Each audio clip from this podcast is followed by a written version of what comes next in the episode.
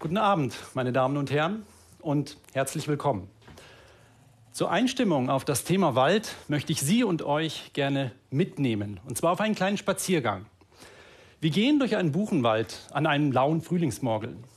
Die Sonne scheint durchs Blätterdach auf frisches Grün. Der Duft von Waldboden und Kräutern liegt in der Luft. Zilpzalp und Zaunkönig schmettern ihre Arien. Plötzlich huscht ein Reh auf einer nahegelegenen Lichtung über die Wiese.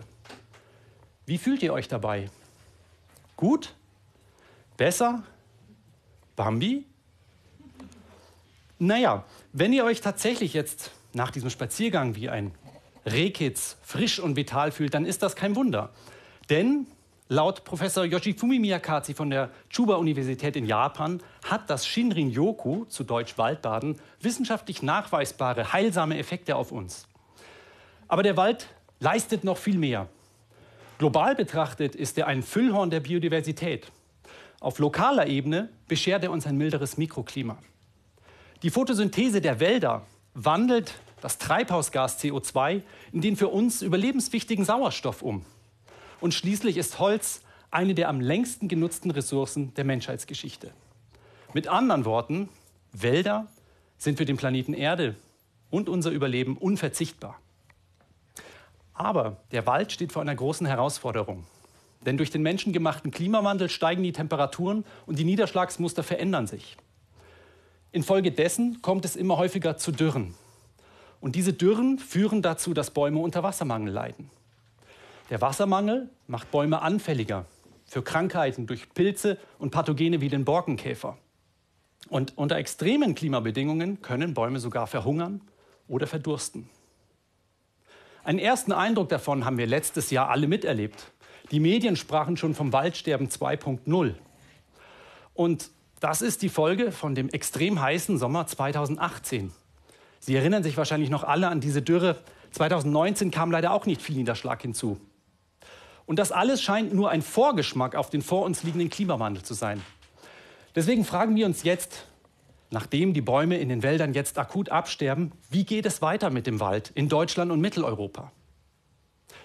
Vor diesem Hintergrund findet in Deutschland momentan ein Waldumbau statt. Er hat zum Ziel, die Wälder an den Klimawandel anzupassen, sie gegen den Klimawandel widerstandsfähig zu machen. Und die entscheidende Frage dabei ist, welches sind die Gewinnerbaumarten und welches die Verliererbaumarten? Und genau da kommt meine Forschung ins Spiel. Meine Forschung beschäftigt sich einerseits mit der Erstellung einer Patientenakte. Dann mache ich auch aktuelle Diagnosen und wage auch Prognosen für das 21. Jahrhundert. Und das möchte ich mir mit euch jetzt im Detail anschauen. Jetzt fragt ihr euch wahrscheinlich, wie erstellt man denn eine Patientenakte für eine Baumart? Um das zu veranschaulichen, wollen wir nochmal zurück in den eingangs erwähnten Buchenwald. Wir stellen uns vor, hier auf der Bühne steht eine ausgewachsene Rotbuche. Ein schöner Baum. Und um jetzt diese Buche zu untersuchen, muss ich eine Probe nehmen. Dafür brauche ich diesen Holzzuwachsbohrer. Keine Sorge, die Buche wird das überstehen. Ich verwende da immer die Analogie einer Blutprobe. Das ist meine Patientin, von der ich eine Akte erstellen möchte. Ich brauche eine Blutprobe und dann kann ich mir ein genaueres Bild von ihrem aktuellen Gesundheitszustand und auch von ihrem Gesundheitszustand in der Vergangenheit machen. Ich setze also diesen Holzzuwachsbohrer an und treibe ihn ins Holz. Er dreht sich dann immer weiter nach innen, bis ich dann ungefähr bei der Mitte bin. Und dann brauche ich diesen sogenannten Löffel, führe den hier ein, muss noch zweimal zurückdrehen, dadurch wird der Bohrkern gebrochen und dann ziehe ich den Löffel wieder raus, auf welchem dann ein Bohrkern liegt. Als erstes nach der Bohrkernentnahme muss man Folgendes tun. Man muss einfach mal an diesem Bohrkern riechen.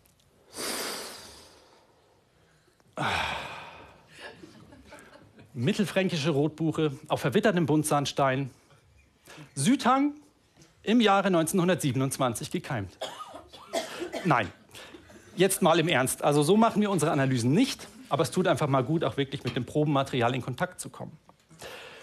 Diese Bohrkerne zeigen uns Jahringgrenzen und die können wir messen. Wir kriegen dann Messungen von Jahringbreiten, die von Jahr zu Jahr schwanken.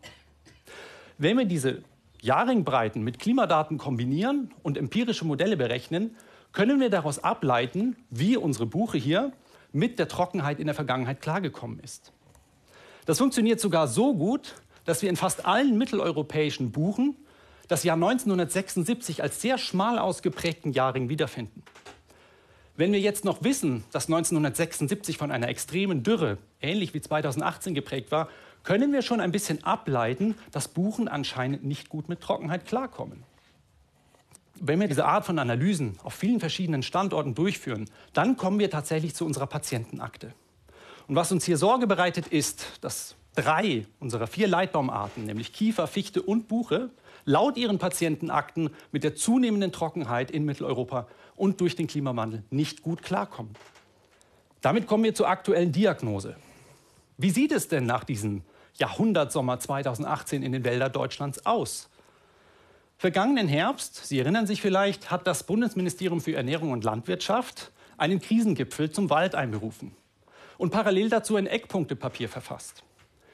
In diesem Eckpunktepapier liest man, dass aufgrund der Trockenheit 180.000 Hektar Wald, das sind ca. 1,5 Prozent der Waldfläche Deutschlands, neu aufzubauen sind. Es werden dort 105 Millionen Festmeter Kalamitätsholz berichtet. Millionen Bäume leiden unter Schadsymptomen. Und wieder sind unsere drei Leitbaumarten Kiefer, Fichte und Buche hauptsächlich betroffen.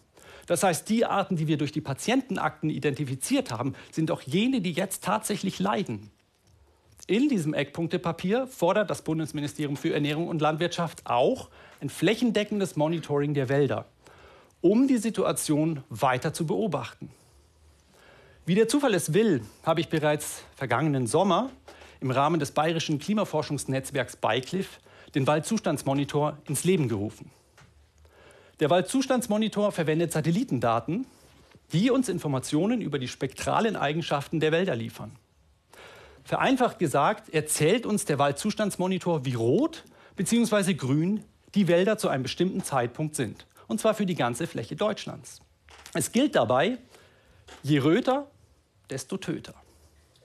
Schauen wir jetzt in den Juli 2018, Sie können das alle machen, den gibt es online, waldzustandsmonitor.de, dann sehen wir im Juli 2018, dass ein Drittel der Waldfläche Deutschlands so stark unter Stress stand wie seit 2003 nicht mehr. 2019 kam noch ein weiteres Drittel hinzu. Das heißt jetzt nicht, dass auf zwei Dritteln unserer Landesfläche die Bäume akut absterben. Aber wir erwarten aufgrund sogenannter Hysterese-Effekte in den kommenden Jahren ein vermehrtes, ein gehäuftes Absterben einzelner Bäume in diesen Standorten. Deswegen hoffen wir alle sehr, dass der Sommer 2020 deutlich feuchter und milder wird als die vergangenen beiden Jahre, um die angespannte Situation wieder zu entspannen. Vor diesem akuten Zustand stellen sich zwei wichtige Fragen. Erstens, wie geht es mit unseren Leitbaumarten weiter? Und damit verknüpft zweitens, wie kann sich das Gesicht des Waldes in Deutschland in den kommenden Jahrzehnten verändern? Und damit kommen wir zum Prognoseaspekt meiner Forschung. Dafür kombiniere ich Klimasimulationen mit Waldinventurdaten um herauszufinden, welche Baumarten zum Ende des 21. Jahrhunderts bei uns noch wachsen können. Um das zu veranschaulichen, möchte ich mit euch einen Blick vor unsere Haustür werfen. Dem Alpenvorland werden unter extremen Klimabedingungen ein Klima, wie wir sie heute in der Provence oder der Pro-Ebene vorfinden, vorhergesagt. Ja, das mag jetzt natürlich die Mittelmeerurlauber unter euch erfreuen. Aber die Fichte, unsere hiesige Hauptbaumart, findet das gar nicht lustig. Denn wenn wir in die Provence oder die Po-Ebene gehen, dann finden wir dort keine Fichtenwälder, sondern Hainbuchen, Pflaumeichen, Pinien, natürlich Lavendel, aber auch Zitrus- und Ölbäume. Das heißt also, dass unter extremem Klimawandel das Alpenvorland sein Gesicht komplett verändern würde. Und laut unserer zugrunde liegenden Studie ist das nicht nur im Alpenvorland der Fall, sondern in vielen Teilen Europas.